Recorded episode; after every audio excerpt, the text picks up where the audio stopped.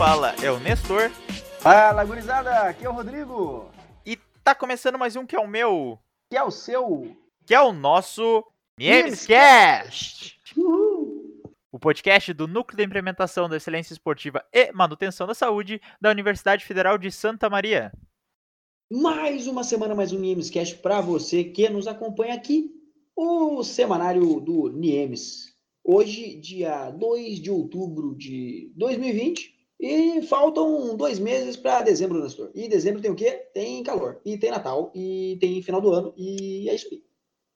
Pelo calor, não precisa esperar chegar dezembro, porque já tá fazendo calor aí, já tá fazendo as ondas de calor e frio e chuva. e Na real, aqui em Santa Maria, a gente tem o privilégio, ou não, de, de poder ter todas os, as estações do ano em um único mês. Às vezes, em uma única semana, quiçá em um único dia também. De praxe no Niemes, Nestor, mês passado trouxemos o Setembro Amarelo, esse mês traremos o Outubro Rosa, então, né? Outubro Rosa, para quem não sabe, é uma campanha de conscientização que tem como objetivo principal alertar as mulheres e a sociedade em geral sobre a importância da prevenção e do diagnóstico precoce do câncer de mama, né? E mais recentemente aí veio adicionado também o aviso, o alerta, né, sobre também o câncer de colo de útero.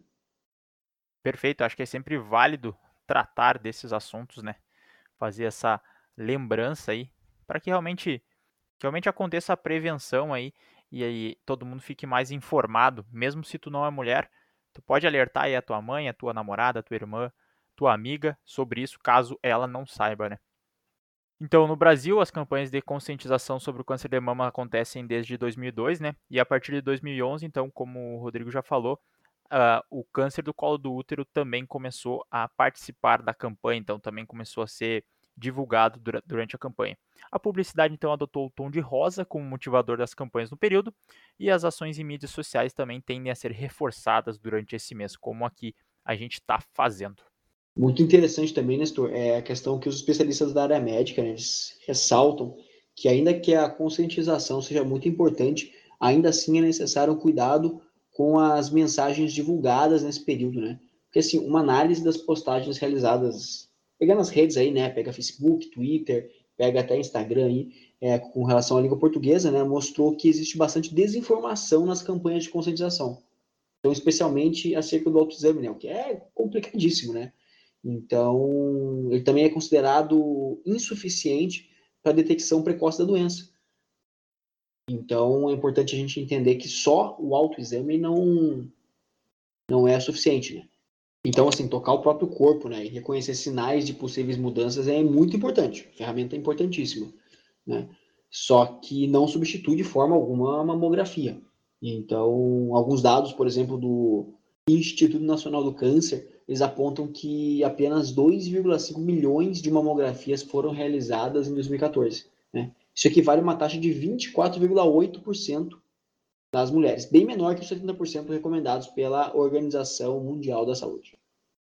Pois é, e, e aí tu deve estar se perguntando depois de todas essas informações, ah, como que surgiu o Outubro Rosa? Qual foi? A gente já falou, né, que aqui no Brasil surgiu desde 2002, começou as campanhas, mas esse movimento no mundo ele começou a surgir em 1990, quando aconteceu a primeira corrida pela cura, que foi realizada na cidade de Nova York, nos Estados Unidos. Então, ela foi promovida recorrentemente de forma anual na cidade.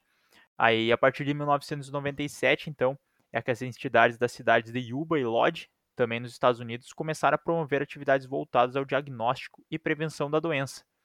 Então, o mês de outubro foi escolhido para ser o epicentro dessas ações. Hoje, Outubro Rosa não é somente idealizado no Brasil, mas também em vários outros lugares do mundo, a fim de, da, de prevenir o câncer de mama. É um aviso de caráter geral, né? Que especialistas recomendam, né? Que a mamografia deve ser feita pelo menos uma vez ao ano por mulheres com mais de 40 anos, né? Em relação à prevenção, questões de controle de peso, fazer escolhas saudáveis nas refeições e, com certeza, praticar atividade física são fundamentais. E a gente, como educador físico, a gente sempre ressalta a importância do exercício, né? Porque ela não fica restrita apenas a quem quer se prevenir, Uh, para as pessoas que estão em tratamento, os médicos recomendam que o movimento faça parte da tua rotina, porque ao contrário do que se pensava anteriormente, hoje se sabe que a atividade física ela aumenta a tolerância do organismo à quimioterapia. Então diminui o tempo de recuperação após a cirurgia e também eleva as chances de cura, né? Como tu vai estar mais disposto, tá mais recuperado, fica mais fácil. A serotonina, né, que é um hormônio produzido pelo corpo durante o exercício, ele traz aquela sensação de felicidade, aquela sensação de bem-estar, é muito importante nessa questão para quem está um pouco debilitado. E também a gente sempre ressalta, não somente para quem quer se prevenir ou para quem está em tratamento de câncer de mama. O exercício ele é importante para toda a sociedade em geral. Lembrem sempre, o exercício faz parte dos três pilares aí que já a gente já falou aqui: alimentação saudável, uma alimentação então mais balanceada, um descanso adequado e o exercício aí, com certeza tua vida vai ser melhor. Bom, adicionado a isso, né, alguns especialistas da área, inclusive médicos, profissionais de educação física, né, é, indicam que exercícios aeróbios combinados com a musculação são excelentes para mulheres que estão lutando contra o câncer, né?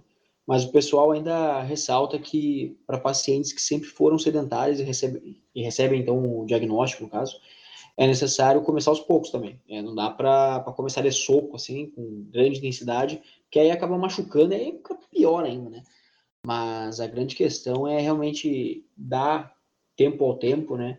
E respeitar o corpo fazendo atividade progressiva, né? Para que o corpo consiga atingir os melhores resultados e sempre respeitando a individualidade de cada um. É, e para começar nessa rotina de exercício é sempre bom procurar um profissional adequado, né, para te orientar caso tu não saiba por onde começar, porque assim como o Rodrigo já falou muito bem, é, se tu iniciar e fizer alguma coisa errada, a chance de tu se machucar e piorar ainda o teu caso é muito maior. Então, sempre procure as recomendações adequadas de um profissional. Agora mudando de assunto, então, vamos falar um pouquinho das nossas lives lá no nosso Instagram do Niemes Underline FSM. Hoje, às 20 horas, o Rodrigo aqui vai fazer uma live com o personal trainer Ítalo Ribeiro, falando um pouquinho mais sobre a profissão profissional trainer. Tu pode contar um pouquinho mais pra gente, Rodrigo, do que, que vai ser esse bate-papo? Posso. Tanto posso que vou contar. É o seguinte, é, a gente vai falar, o tema base da live é é possível viver como personal trainer? Essa é uma, uma pergunta aí que a gente recebe muito, né, até dos próprios colegas, ex-colegas de curso, né? e na época que a gente estava na graduação e tudo mais, e o pessoal que a gente vem conhecendo ao longo da vida, né? Então, o Ítalo, que é um profissional de sucesso aqui na cidade, né? Ele vai contar um pouco para nós trajetórias e, e, e, questões relacionadas a, a esse tipo de coisa, né? Então, vai falar na questão da monetização do, do serviço, né? Do personal trainer, vai contar alguns cases de sucesso, é, possibilidades de potencializar os resultados também, questão de posicionamento né, nas redes, é, formas de vender né, o produto, o serviço, no caso. Né? Então, para quem aí é personal trainer ou é aspirante a personal trainer, é uma ótima live para você fazer a sexta-feira à noite e ficar mais feliz. Perfeito, acho que essa live aí vai ser muito produtiva, então não esqueçam, 20 horas, dia de hoje, 2 de outubro. Se tu perder, ela vai ficar salva lá no nosso Instagram, então tu não precisa se preocupar quanto a isso. Live sobre é possível viver como personal trainer arroba Niemes underline UFSM. Não deixa de conferir.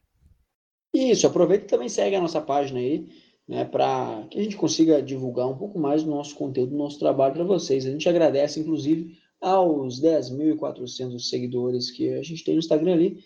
Pessoal sempre muito interativo com a gente, sempre respondendo as nossas enquetes, interagindo conosco. Certamente. Então vamos nos encaminhando ao término desse programa, mas não antes sem ter a frase aí, a reflexão, a epígrafe do fim de semana.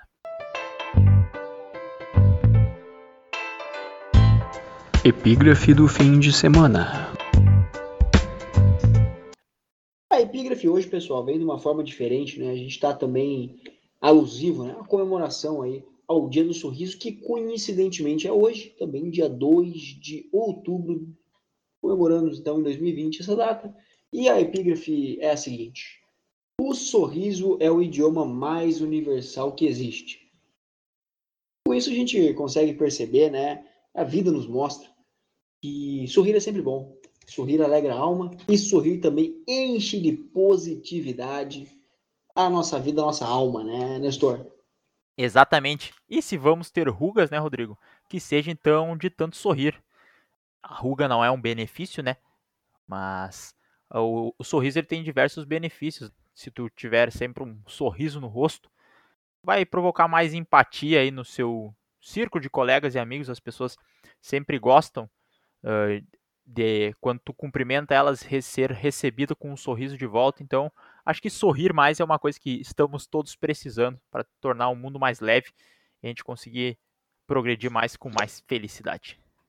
Isso mesmo, Nestor. Concordo plenamente. Então, a gente vai encerrando aí o nosso episódio de hoje. Agradecemos a presença de todos vocês que sempre nos acompanham, tanto na rádio, tanto nas plataformas de podcast que estamos disponíveis. Lembramos, bebam água, a hidratação ela é sempre importante, assim como o sorriso, a ingesta de vegetais e também o exercício físico.